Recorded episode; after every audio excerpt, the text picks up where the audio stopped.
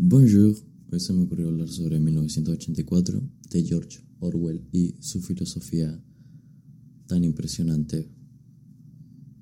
Sí, bueno, entonces, eh, básicamente, un, poco en resumen, 1984 es el mejor libro para empezar con la literatura, creo. O sea, me parece que no hay mejor libro a la hora de comenzar con la literatura porque es una obra fácil de leer, corta, muy bien escrita, con una metáfora bien marcada y una, forma de ver el mundo muy, muy concreta. Creo que es muy fácil de entrar a la literatura con este libro y es un libro que me encanta personalmente y me parece increíble. Si no la distopía más importante, una de las más importantes junto a Fahrenheit y etc. Pero bueno, primero, ¿de qué trata un poco? Eh, 1984 nos presenta la historia de Wilson, que es básicamente un miembro de Quotes, el partido que se dedican, eh, que se dedica a básicamente modificar el pasado. Esto hay que explicarlo en la estructura del partido. Winston pertenece al partido. El partido es una superpotencia, porque en este mundo distópico hay tres superpotencias. Oceanía, que es donde Winston y la, y la historia se desarrolla. Después tenemos Eurasia, que es la otra superpotencia. Y una última, eh, que es Asia Oriental. Em, esas son las tres superpotencias que se hablan en el libro. Em, dentro de la que se desarrolla la historia, eh, Oceanía, está varios ministerios que se encargan de diferentes partes de la sociedad. Está el Ministerio de la Abundancia, está el Ministerio de la Paz, el Ministerio de la Verdad y el Ministerio del Amor. Estos cuatro son los que se encargan de diferentes partes del partido. Y un poco la ironía del, del libro es que sus nombres son el contrario de lo que se dedican. ¿Ok? Básicamente porque el Ministerio de la Abundancia se dedica al hambre, el de la paz se ocupa de la guerra, el de la verdad a las mentiras y el del amor a la tortura. De cualquier manera, eh, Winston, nuestro personaje principal, eh, pertenece a una subsección del Ministerio de la Verdad, donde básicamente, como dije antes, el Ministerio de la Verdad se encarga de las mentiras, es decir, de cambiar la realidad, de cambiar, comillas, el pasado. Esto es muy importante tener en cuenta porque tiene es donde erradica mucho de la filosofía, ¿no? De que realmente qué es real y qué no, y la fragilidad de la mente humana a la hora de percibir la realidad, y cómo puede cambiar dependiendo de cosas muy simples, ¿no? Dependiendo de nuestra, nuestra simple percepción de la vida, nuestra realidad puede cambiar. Relativismo. Entonces, Winston se dedica a esta subsección del Ministerio de la Verdad y se dedica a cambiar el pasado, entre comillas, se dedica a borrar em, aclaraciones pasadas sobre, por ejemplo, la guerra, digamos que están en guerra con Eurasia, que es la otra superpotencia, pero de repente hacen una alianza con Eurasia y ahora están en guerra con la otra superpotencia. Entonces tienen que cambiar todos los registros que decían que estaban en guerra con Eurasia para que parezca que siempre estuvieron en guerra con la otra superpotencia. De esta manera se eh, cambia la realidad constantemente. Y esto produce en la mente de la mayoría de las personas de esta historia una divagación, porque ya no saben qué es real y qué no. Entonces lo único que se puede definir como realidad es lo que dicen los libros de historia y lo que recuerda la gente. Y el tema es que el partido ahora controla los recuerdos de la gente y también controla los registros. Por lo tanto, lo que pasó es simplemente lo que el partido diga que pasó.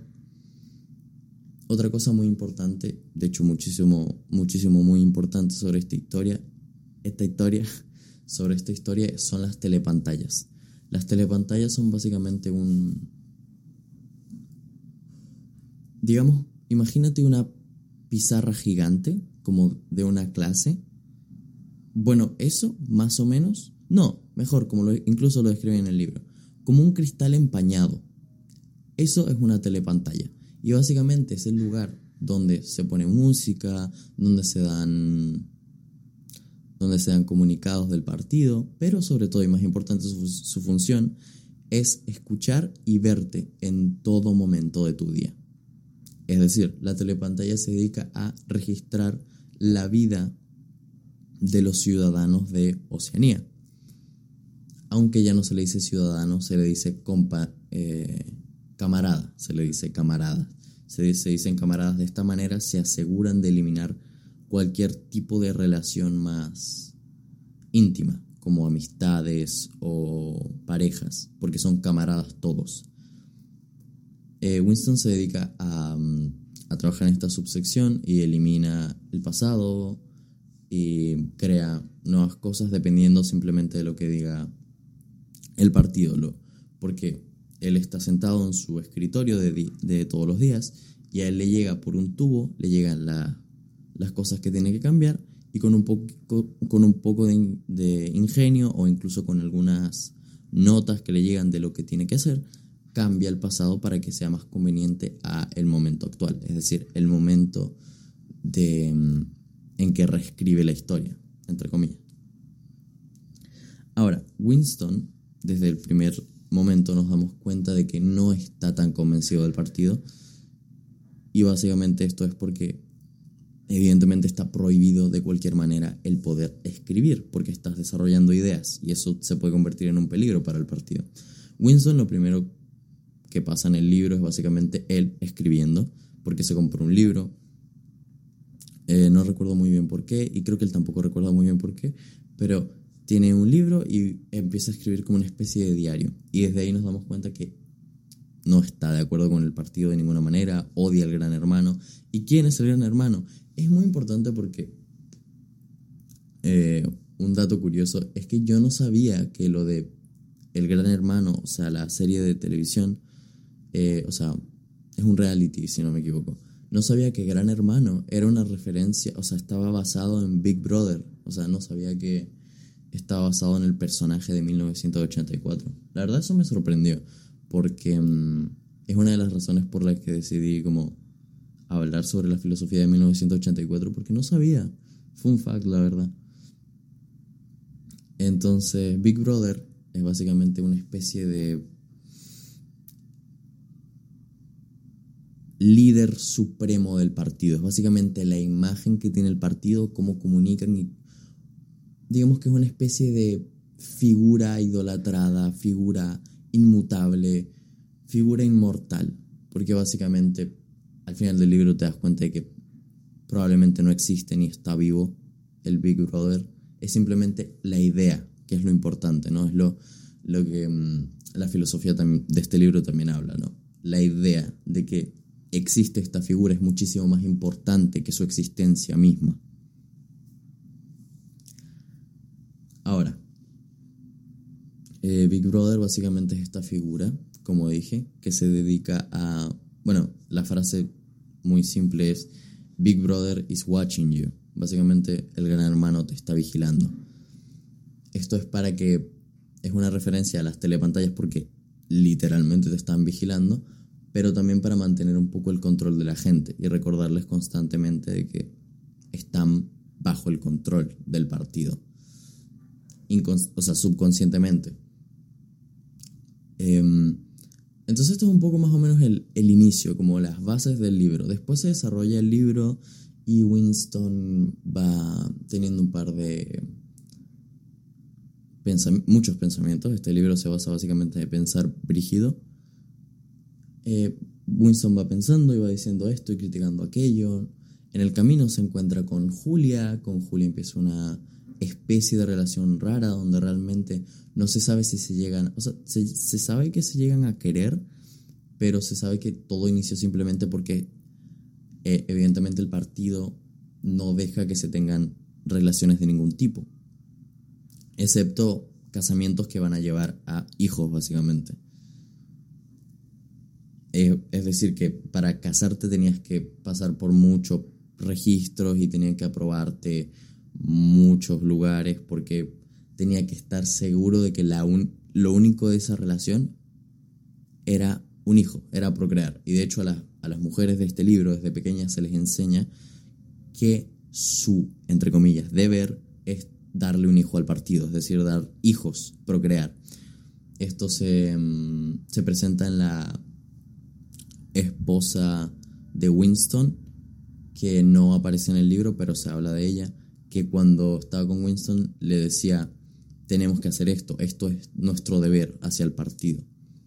Eh, entonces se ve que, y esto es lo más importante ¿no? del libro y de su filosofía, de cómo desde pequeños las personas se educan de cierta manera para que después sigan ciertos patrones, demostrando una vez más que si controlas la mente de la persona, su percepción de la realidad cambias cómo vive la vida y cómo la ve. De esta manera se ve como el control entero del partido. ¿Y dónde está el control real? En la educación que se le da a las personas, la forma en que pueden ver el mundo. Em, después Winston está con Julia y Pasan un par de cosas, eh, realmente no, me gustaría contarlo todo, pero básicamente atrapan a Winston. Es algo que es esperable, o sea, durante todo el libro te, lo están diciendo y es algo de lo que ellos saben que no pueden escapar. Entonces a Winston lo atrapan por fin y comienza la mejor parte del libro, que es la última parte. Suena raro decirlo porque la última parte es una tortura, pero sí es la mejor parte del libro, porque donde se explica más el pensamiento del partido y la filosofía del libro. Eh, voy a leer una quote aquí muy importante. También es importante la filosofía de Goldstein, pero también la filosofía de Goldstein, Goldstein, si no me equivoco, también es parte del partido. O sea, es algo que el partido sabe que tiene que existir y por lo tanto deja que pase.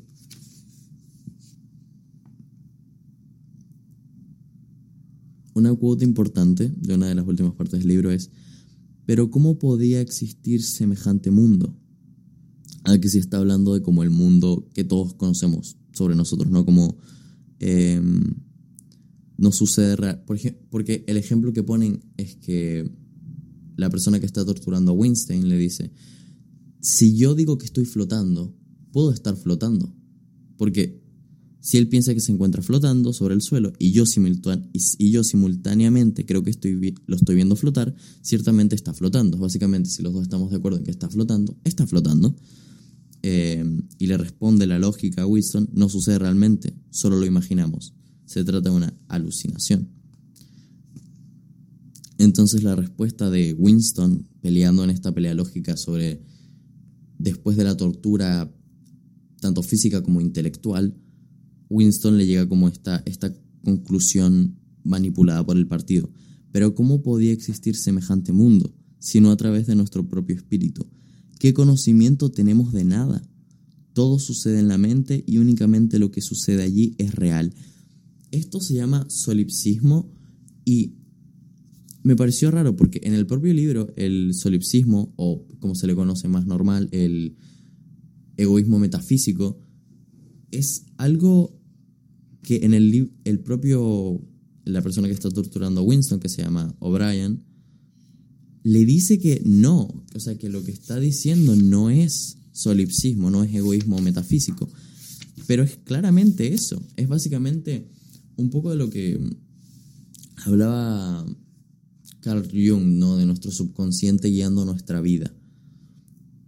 Y aquí básicamente es como el solipsismo, se me olvidó explicarlo.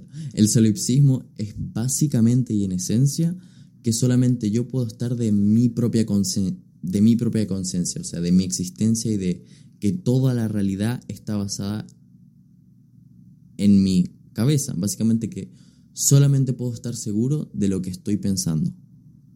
Y básicamente plantea de que eh, la realidad podría no ser más que parte del como un estado mental que te, que te produzca tu propio yo.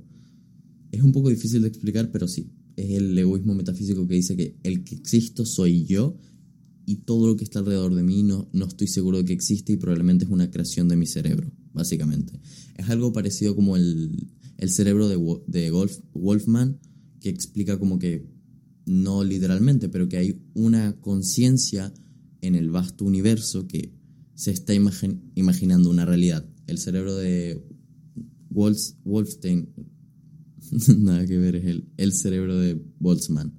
Ese eh, plantea básicamente una realidad donde hay una conciencia en alguna parte del universo que se está creando una realidad en la que, no sé, por ejemplo, digamos que en este momento estás leyendo un libro, en la el cerebro de repente se creó, apareció y tú te imaginas que tienes un pasado, que tienes una vida, que tienes una familia, que estás leyendo un libro. Es un poco parecido a este como egoísmo metafísico de creer que lo único que existe eres tú y todo lo demás puede ser simplemente una creación de tu cabeza. Y es una de las filosofías importantes del libro, ¿no? Está como tu percepción de la realidad es determinante a tu forma de vivir la vida y cómo de frágil es la conciencia humana. Porque al final del libro, Winston termina por cambiar totalmente su forma de pensar y rendirse. Porque después de una... Y esto es lo más importante de lo que habla el partido. El partido no solamente te tortura a nivel físico, te tortura a nivel intelectual, te hace sentir tonto y te hace dudar de tu realidad, llevándote a esta esquina tan complicada de la filosofía donde dices, no sé, donde no hay una explicación más allá. Entonces donde el partido mete sus ideas. Ahí, en, ese, en esa pequeña esquina donde todos decimos, no puedo entender esto, ahí es donde el partido mete sus ideas. Y así es como cambian a Winston. Básicamente lo llevan a un quiebre intelectual y de esta manera provocan que cambie sus ideas. También mediante una tortura física, pero es porque se sabe que para que una persona obedezca se necesita, bueno, así lo dice el partido, no lo digo yo, pero para que una persona obedezca se necesita mm, provocarle dolor, básicamente. Es muy importante la, la, última parte del libro porque se explica básicamente esta distopía real de cómo el control... De hecho, Winston durante todo el libro lo están... saben lo que hace. Winston cree que él está como escondido, que el partido no sabe lo que está haciendo. Y al final, los siete años que estuvo, entre comillas, conspirando, no, nunca estuvo en silencio, nunca estuvo realmente escondido. El partido siempre supo qué estaba haciendo. Y esto es lo importante y una cosa que entendí del, de la forma de actuar del partido, y es que esos siete años de Winston, entre comillas, Em, cometiendo, eh, se llama, no recuerdo, pero era como crimen del pensamiento, crimen del pensar.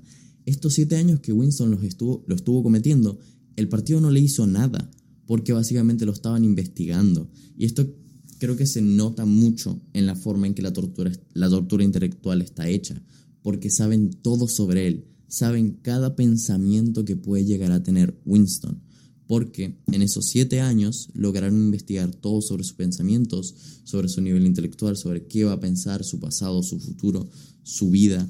De esta manera la, la tortura se hace mucho más potente, porque tienes todos los datos de esta persona a nivel de pensamiento, es decir, sabes cómo responderle a todo, sabes cómo debatirle todo, porque sabes todo sobre esa persona.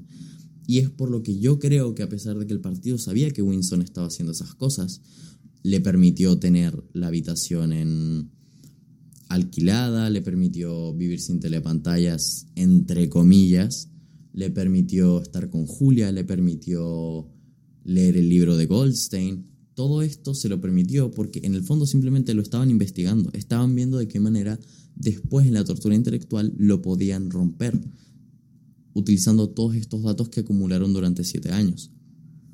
Y ahí creo donde está el verdadero poder de, del partido. Es un, es un poder simple y llanamente de educación, un poder intelectual de cambiar tu forma de ver el mundo, de adoctrinarte hasta un punto donde no sepas qué es real y qué es mentira y solamente te quede por aceptar lo que el partido dice. Por último quería hablar sobre cómo la jerarquía que plantea este libro, porque en una de las frases del libro de Goldstein, una de las cosas que dice es que eh, antes del partido, antes de la revolución, el precio de la sociedad era la jerarquía, porque para él existían estos tres tipos de personas, que eran los altos, los medianos y los bajos. Los altos son las personas que tienen el poder y que pretenden mantenerlo. Los medianos son las personas que quieren arrebatarle el poder a los altos y los bajos son personas que a veces ni siquiera tienen metas ni objetivos. Son simplemente personas que no van a ningún lugar, que no tienen una meta clara. Eh, Goldstein en este libro, o sea, si es que siquiera fue Goldstein, plantea eh, que esta es como la sociedad en que ha vivido el ser humano por siempre, los altos, los medianos y los bajos, como los medianos tarde o temprano se van a convertir en los altos cuando logren sacar a los altos y se, convierten, se conviertan ellos en los oligarcas, en los tiranos, básicamente, porque quieren mantener el poder. Esto da muchas vueltas cuando lo empiezas a pensar sobre cómo la jerarquía puede llegar a ser venenosa porque en el mundo, eh, mucha gente que no entiende mucho sobre la vida como concepto. no, pero hay mucha gente que tiene este concepto como, no, la jerarquía es mala, la jerarquía... La jerarquía empieza a ser mala cuando no tiene un sentido lógico, cuando las personas que están arriba no deberían estar arriba. Porque eh, siempre he pensado que la jerarquía es útil cuando ponemos a las personas más hábiles arriba a las personas que sabemos que pueden eh, ayudarnos y gobernar de manera un poco más sabia. El problema es que muchas de las jerarquías no han sido así. Incluso la jerarquía del partido no está por las personas más hábiles que pueden manejar el partido, simplemente las personas que tienen el mismo pensamiento. Aquí no hay como una jerarquía de padre-hijo, es decir, si tú eres el rey, tu hijo va a ser el rey. No. Aquí en el partido simplemente es las personas que comparten el pensamiento del partido son los que gobiernan el partido. Básicamente. Y de esto hablaba Goldstein, de cómo el, precio de la sociedad eh, antes de la revolución, es decir, nuestra sociedad sería básicamente la jerarquía, porque sin ella habría un caos total, habría simplemente un caos total, un constante, los medianos convirtiéndose en los altos, los bajos nunca obteniendo nada. Es una filosofía muy importante de 1984. Realmente incluso me cuesta explicarla porque tengo que darle incluso más vueltas. Pero sí, básicamente... Por último, me gustaría hablar sobre ese tema de la jerarquía como... Digamos que tenemos una fila Digamos que estamos en un salón de clases y tenemos una fila de alumnos. Entonces, le pasamos un papel con ecuaciones matemáticas al primero y tiene que llegar al último. ¿Ok? Entonces ahora tenemos cuatro filas, cada una con una persona adelante y otra persona al último. El primero que logre llegar el papel atrás gana. Ahora, de estas cuatro filas, ¿a quién? O sea, en tu fila, digamos, tú estás compitiendo, eres parte de la fila, eres jefe de la fila y dices, ok, ¿a quién ponemos primero? Deberíamos poner a aquel más rápido hace la ecuación. De esta manera llega más rápido atrás e incluso si llega atrás y la última persona no puede resolverla rápido, ya está atrás. Es decir, ya tenemos el tiempo ganado. Entonces la, la persona que vas a poner adelante, al frente, siempre va a ser la persona que más rápido resuelve la ecuación. Así es como deberían funcionar las jerarquías no por una cuestión de quién tiene más o quién tiene menos, sino quién tiene las capacidades adecuadas para ser la persona que está a la cabeza en ciertos momentos. Estoy cansado de como ver como gente que ve la jerarquía como algo de corrupto, algo por el estilo. Lamentablemente es cierto que la mayoría de jerarquías no funcionan porque están mal hechas, pero sí, solamente quería terminar con eso. 1984 eh, es increíble y un libro muy recomendado. Eh, y creo que eso sería todo, no tengo mucho más que decir. Eh, libros parecidos a 1984, yo creo que primero lean otra cosa de George Orwell, sobre todo la rebelión en la granja, que es bueno. Después podrían leer La naranja mecánica o El círculo, que es un poco más actual. Y creo que eso sería todo. Eh, au revoir.